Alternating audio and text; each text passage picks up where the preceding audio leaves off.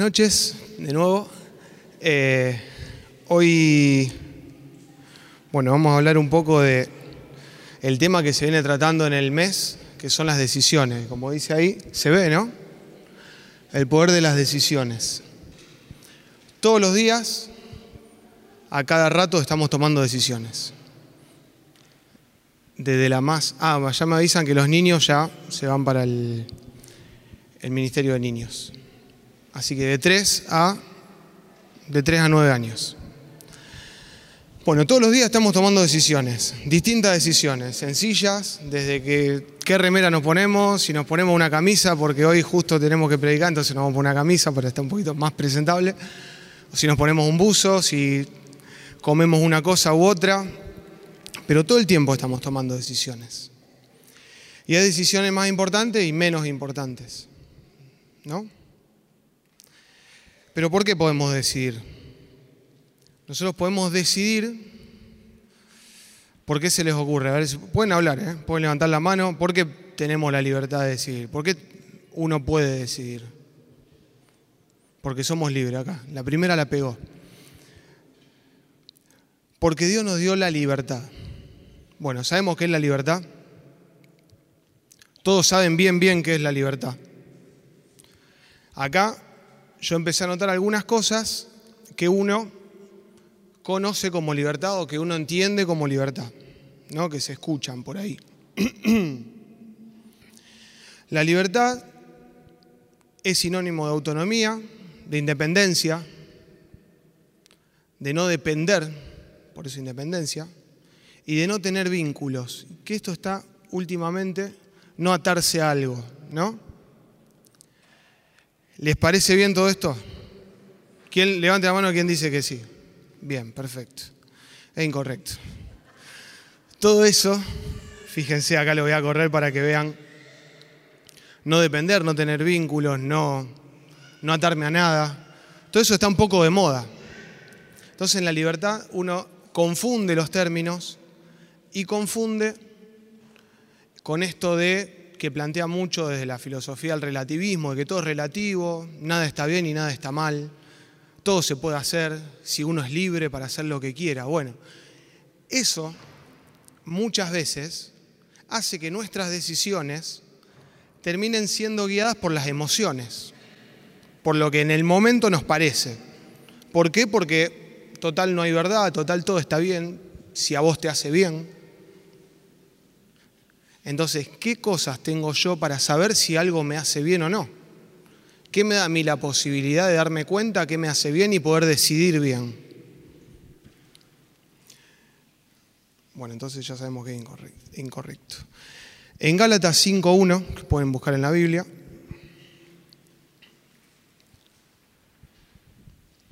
dice, Estad pues firmes en la libertad con que Cristo nos hizo libres y no estéis otra vez sujetos al yugo de la esclavitud.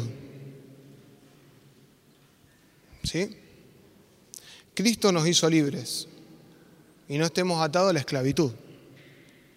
¿Cómo nos atamos a la esclavitud? Después hay otra definición de libertad que dice que la cualidad, esto lo pueden anotar también, está bueno para ir analizándolo de a poquito, de, de a frases, cualidad que posibilita las elecciones basadas en deseos inteligentes. Fíjense que ya habla de inteligencia, que le da razones para actuar de acuerdo con un fin bueno, el bien, y con la verdad de su naturaleza y de su entorno, y por el término de verdad. Entonces ya salimos de decir, bueno, está todo bien, está, es todo, nada es verdad, una cosa a mí me parece que es esto, al otro le parece lo otro, que es lo que nos viene proponiendo eh, la sociedad, la cultura, el mundo, la moda. Y ya encontramos en la que esto no es una, una parte bíblica, sino una cuestión de concepto, de filosofía, de, que habla de elecciones inteligentes, deseos inteligentes, con un fin bueno que es el bien y con la verdad. Hay una verdad. Por eso Dios nos hizo libres. En 1 Corintios 6:12 dice, todas las cosas me son lícitas, pero no todas convienen. Todas las cosas me son lícitas, mas yo no me dejaré dominar de ninguna esto fíjense que tiene relación con la esclavitud, el dominio, las cosas que no me dominan. Un ejemplo de esclavitud, ¿no? ¿Yo soy libre de elegir si puedo fumar o no puedo fumar? Sí, todo el mundo es libre de elegir qué puedo hacer. Eso es la libertad. Y si me hace mal, ya empezamos a ver que no sé si es libertad o es ignorancia. Yo puedo elegir el bien. Acá lo dice, volvemos. La libertad nos da las razones a través de la inteligencia de actuar de acuerdo con un fin bueno, con el bien, y con la verdad de su naturaleza y de su entorno. ¿Es verdad que el cigarrillo, eh, el cigarrillo me hace bien? No.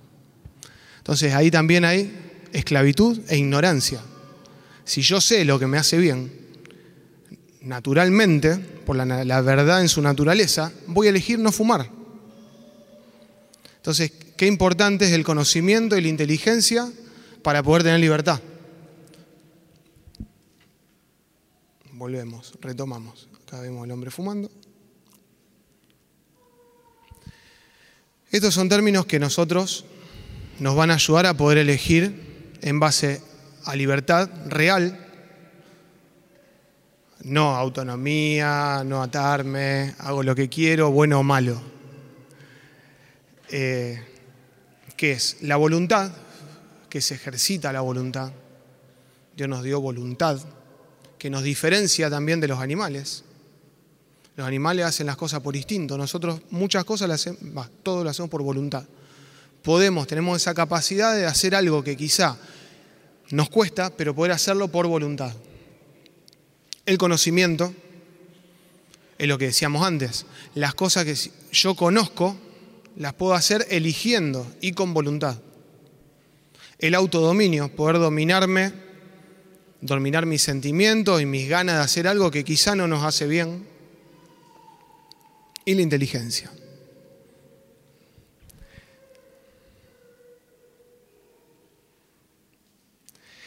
La plenitud de la libertad es el amor. Entonces, en el amor se aplica la voluntad, el autodominio, la inteligencia. Uno cuando ama, ya sea el amor a nuestros hijos, el amor a nuestra pareja, a, nuestra, a mi esposa, la mujer el amor a su esposo, el amor a Dios, puede hacer cosas que no haría en otro momento. Y se siente libre, tiene la plenitud de la libertad. No sé si ustedes han estado enamorados alguna vez que se sienten que no necesitan nada más porque estoy pleno, porque tengo ese, ese sentimiento de que lo demás no importa. No me importa caminar 70 eh, cuadras o no me importa hacer ciertas cosas que quizá no haría, pero por voluntad y porque me hace bien, lo puedo hacer porque estoy enamorado. Ese es un ejemplo. Entonces, la libertad en su plenitud del amor. Y fíjense qué diferente es a lo que nos propone hoy en día la sociedad y la cultura y la moda, que nos dice, no hay que atarse a nadie, no hay que dejarse dominar, uno puede elegir todo, total, es mi cuerpo y hago lo que quiero. Es muy diferente a cuando uno empieza a través de la inteligencia y de la voluntad a conocer. Ejercer, la libertad es amar el bien y hacerlo, hacer el bien.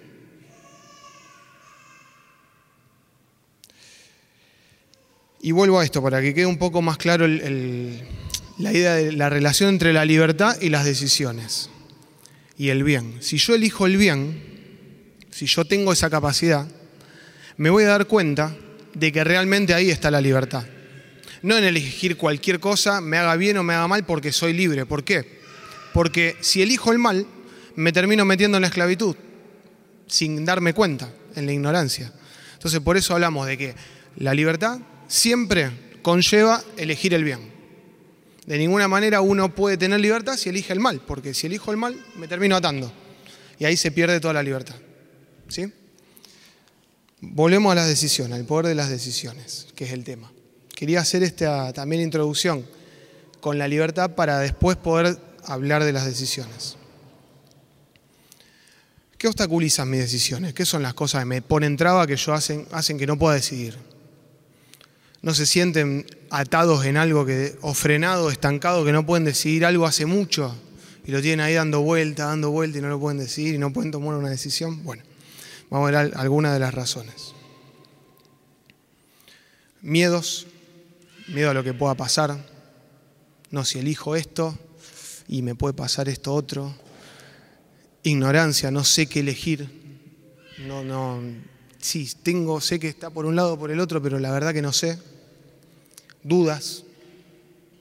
Inacción, también no hacer nada también es elegir, porque elijo no hacer nada al respecto de alguna situación. Todos tenemos cosas ahí pendientes que por el momento la dejamos ahí en el cajón archivada y, y las cosas no se van a decir sola. O sí, también esperar un tiempo puede ser perder alguna posibilidad, alguna situación eh, por no accionar. Yo a veces me voy para el otro lado, yo quiero decir todo rápido, todo rápido, a veces me termino equivocando por hacer las cosas rápido y por ansiedad. También está mal. Eh, y mentira. Con mentira, con una base de mentira no puedo decidir nada bien, porque no es real lo que termino eligiendo si yo me autoconvenzo de algunas cosas sabiendo que quizá no sean verdad, también termino errando. Lo opuesto al miedo es la fe. ¿Sí? Creer las cosas que no son como si fueran. Entonces, esa fe me va a vencer el miedo que yo pueda tener a tomar una decisión. Visualizar lo que Dios tiene preparado para nosotros ya te hace perder el miedo.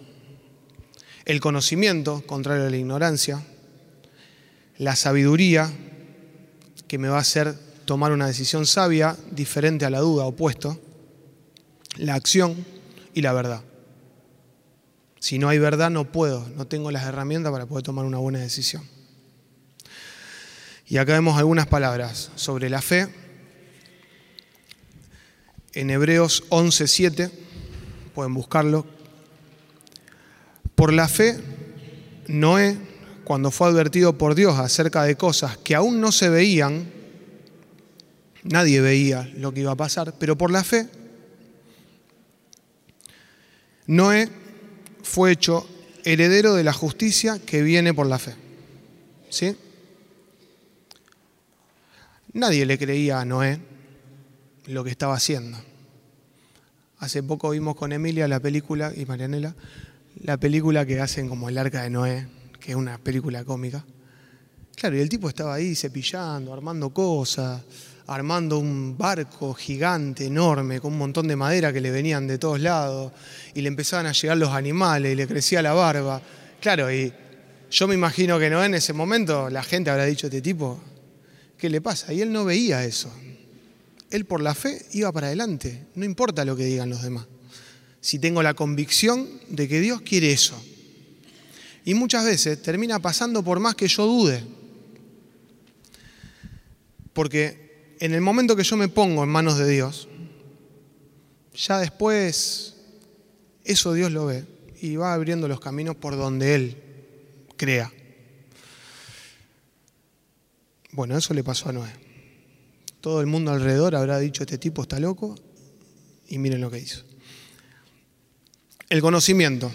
En Proverbios 15, 14 dice, el corazón inteligente busca conocimiento, mas la boca de los necios se alimenta de necedades. Necedades pueden ser opiniones sin fundamento y sosteniendo, no sé si les ha pasado o uno a veces estuvo en situaciones de defendiendo algo porque porque el otro dice lo contrario. Sin saber bien, no importa quién tiene razón. Yo dije esto y ya está, me quedo con esto y digan lo que digan, yo digo esto. Bueno, eso es la necedad. Cuando uno sostiene algo que no tiene un fundamento y no quiere cambiar de opinión porque ya lo dijo. También se mezcla un poco con la soberbia eso, ¿no?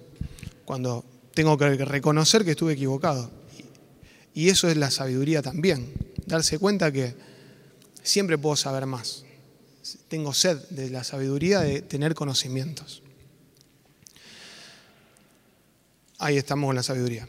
El que anda con sabios, sabio será, mas el que se junta con necios será quebrantado. Y esto es importante, poder rodearnos de gente que alimente nuestra sabiduría. Eh, a veces cuesta eh, aprender a liberarse de algunas opiniones que sabemos que no nos hacen bien o nos llevan por camino sin ninguna salida. Amigos de la infancia, eh, amigos de la secundaria, gente, algunos familiares pueden ser también. Bueno, hay opiniones que sabemos que en algunas cosas no hay sabiduría, entonces poder buscar la sabiduría, además de pedirle a Dios sabiduría, eh, poder buscarla en gente que nos pueda dar, eh, iluminar con sabiduría en algunos temas específicos. No sé, tengo que decidir cosas de eh, sobre mi trabajo. Bueno, buscar gente que para nosotros sean referencia y tengan una sabiduría espiritual también en ese tema. Algo de mi pareja, de mi noviazgo, de mi matrimonio, también buscar sabiduría en esas áreas con gente que pueda. Yo sé que si le pregunto cosas de, o, busco consejos sobre mi matrimonio con mis amigos del barrio, y no me van a poder decir algo, pues ninguno está casado, ninguno tiene una familia. entonces, bueno, cada uno sabe en qué cosas puede contar con alguna gente y, y no. Sobre todo que nos den una palabra filtrada por Dios también. Que sea gente de oración, gente que esté en contacto con Dios, que nos va a terminar dando una mirada que nos pueda servir de sabiduría. Acción. Estad siempre preparados y mantened, acá falta una L, las lámparas encendidas. Lo dice en Lucas 12:35. ¿Qué nos manda Dios en este momento? Estar preparados, estar alertas. Eh, después, bueno, Dios tiene unos caminos que nosotros no lo sabemos, no lo conocemos, hasta eso también es lo más apasionante, que Dios nos sorprende todos los días con cosas que no nos esperábamos.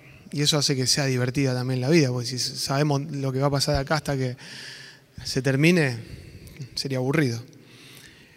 Pero cuando uno está con las lámparas encendidas, que yo me imagino que también se refiere acá a estar iluminado, estar en la presencia de Dios, alertas a lo que pueda pasar, también se nos van a ir presentando cosas eh, que no imaginábamos o que no pensábamos. Eso es estar alerta, digamos, no centrarse en lo que yo quiero y nada más. Porque muchas veces lo que yo quiero termina siendo peor de lo que resultó después cuando yo le pedí a Dios me termina dando algo mejor de lo que imaginaba.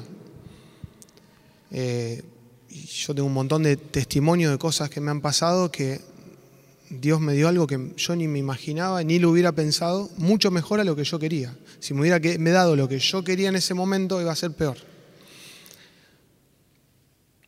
¿Alguien le pasó eso alguna vez?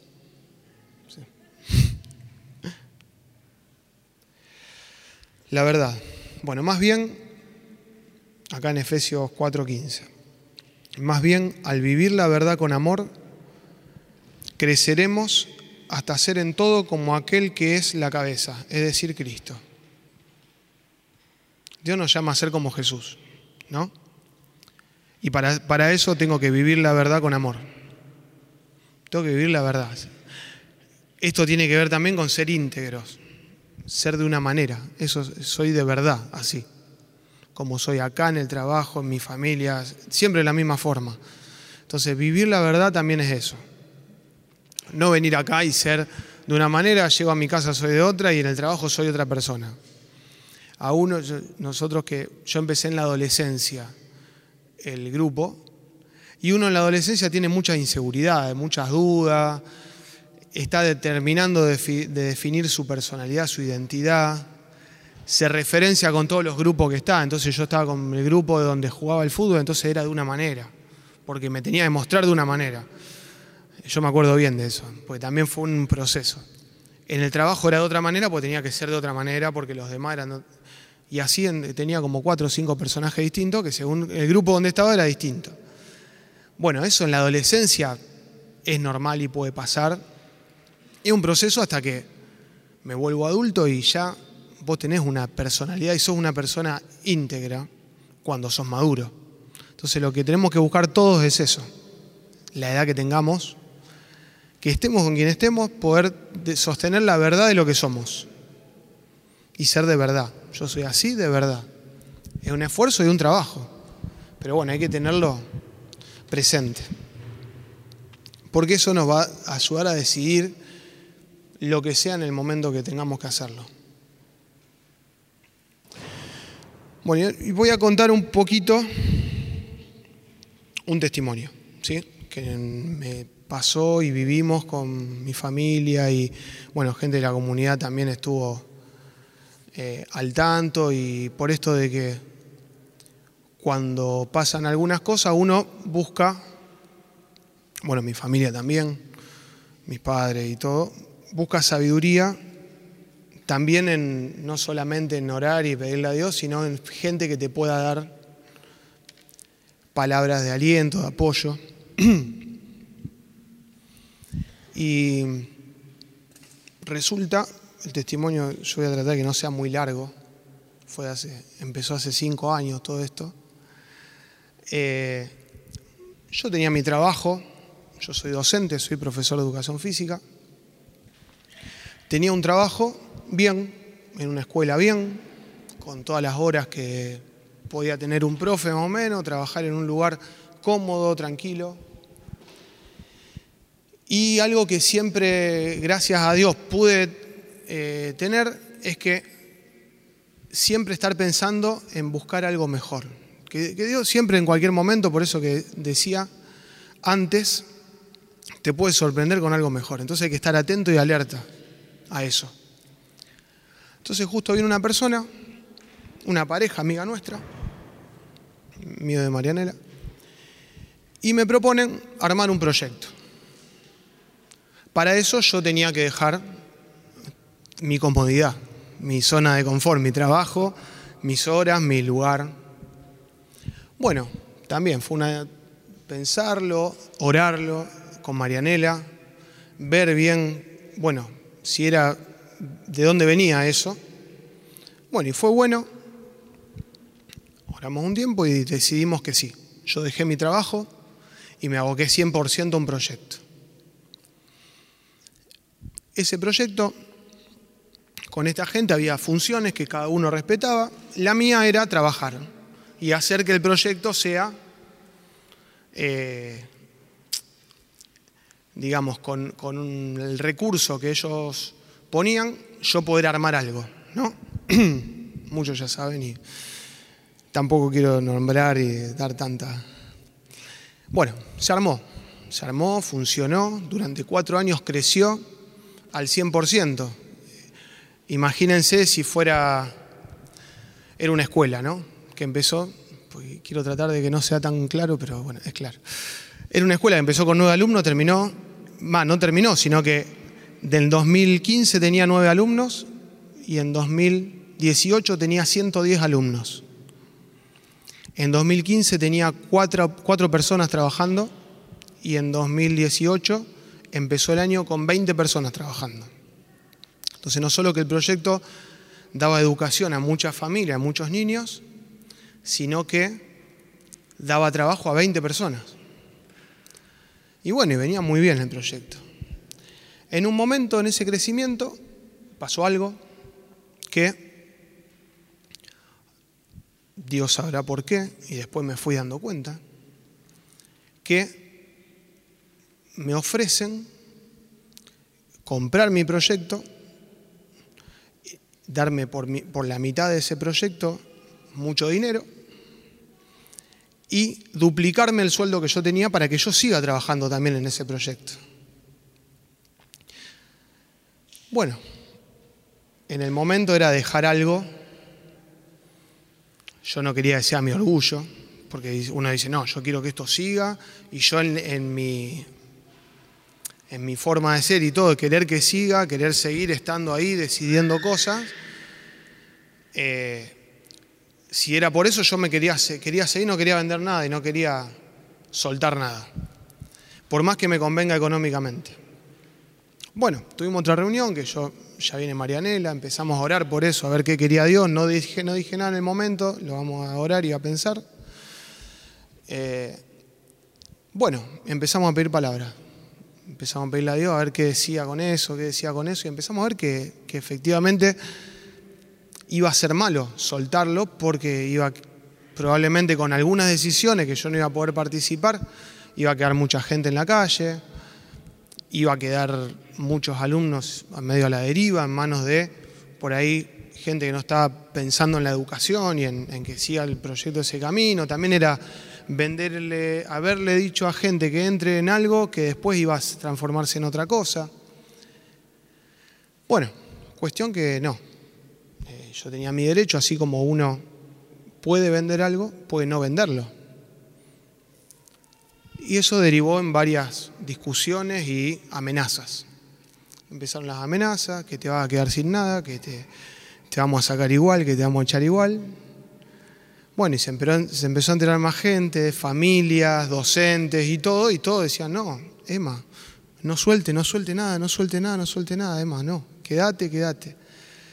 Mucha angustia también que vivimos nosotros, de dudas, de... Fue todo un año, ¿no? Hasta que, le hago el resumen, en diciembre, a través de cuestiones de abogados y un montón de cosas que uno que no está acostumbrado no le gustan, eh, logran que yo de alguna manera me corra de mi puesto para empezar a poder despedir gente. Y despiden tres personas. A eso, bueno, para no quedar ahí, y ser parte de todo eso, yo, después de orar, de reunirnos también con gente de la comunidad, porque esta gente, bueno, nos reunimos con gente de la comunidad también para orar por este tema, para tomar una buena decisión, Dios decide que yo me corra de ese lugar. Terminó corriéndome del lugar. A todo esto yo y tres docentes más sin trabajo, porque al soltar eso, que era el trabajo, el sustento, todo, salí de ahí.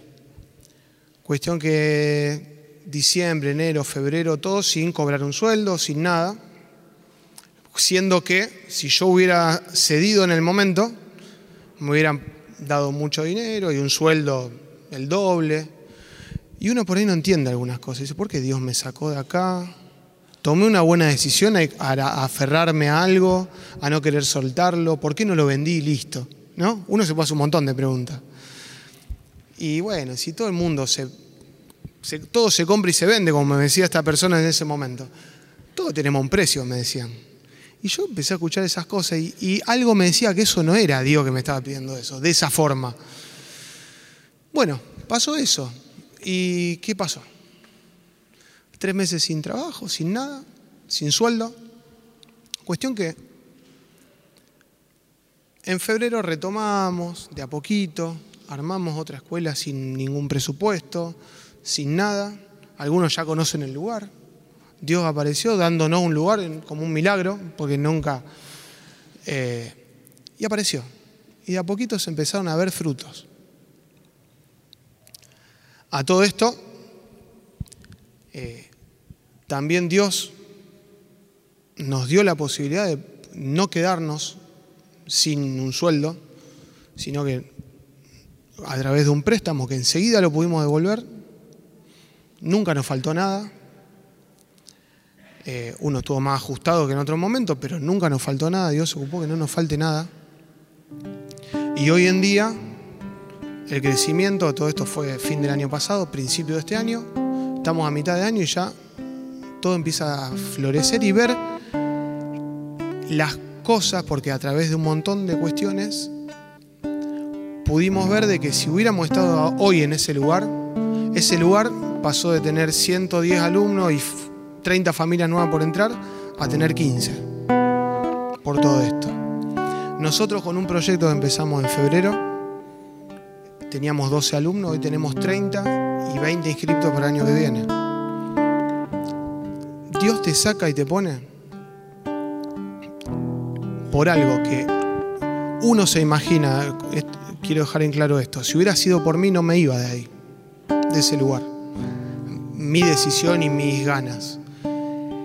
Pero con la decisión de pedirle a Dios, bueno, que sea lo que vos querés, no lo que yo quiero, Dios me sacó de un lugar que era, hoy terminó siendo un lugar peligroso, hasta legalmente, con gente con problemas serios legalmente, a la cual yo estaba asociado sin saber, Dios me sacó, me puso en otro lugar para arrancar de nuevo. Y no importa lo que viene. Lo importante es que la decisión, la primera decisión que tengo que tomar antes de elegir blanco o negro, elegir este camino o este, hay una decisión que está antes, que es decidir que la decisión final la tenga Dios, no yo. Yo quiero esto, pero vos decidís si yo, si es esto o es lo otro. Entonces, estar abiertos, caminando, buscando sabiduría y todo, por un camino. Pero sabiendo que si no es ese camino, que Dios me saque de ese camino y me ponga en otro. Esa es la primera decisión que tiene que estar antes de que yo pueda decir algo, porque no tengo yo la verdad, lo que hablábamos antes, ¿no? Voy a volver a las...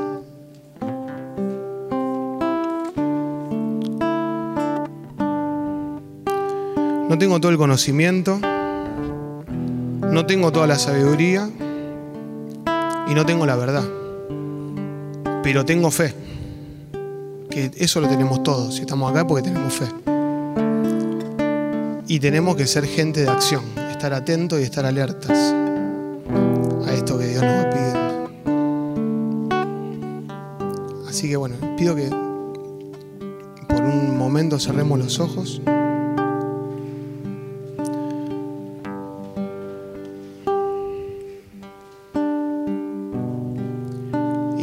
pensemos en qué, en qué cosas hoy estamos estancados o aferrados. Porque creemos que, que lo mejor. Soltando la posibilidad que Dios nos diga.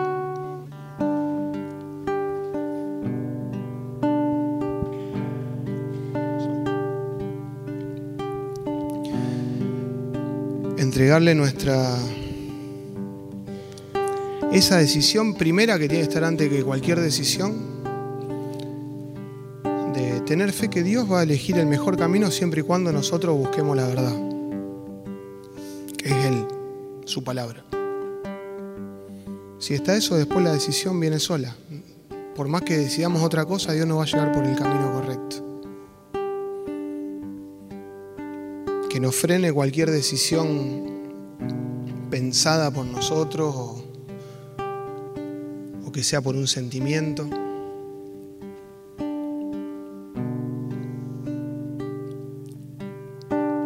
Y que nos dé humildad para reconocer que Él tiene que estar encima. No tengo nada para ofrecer. Que te pueda sorprender, solo un corazón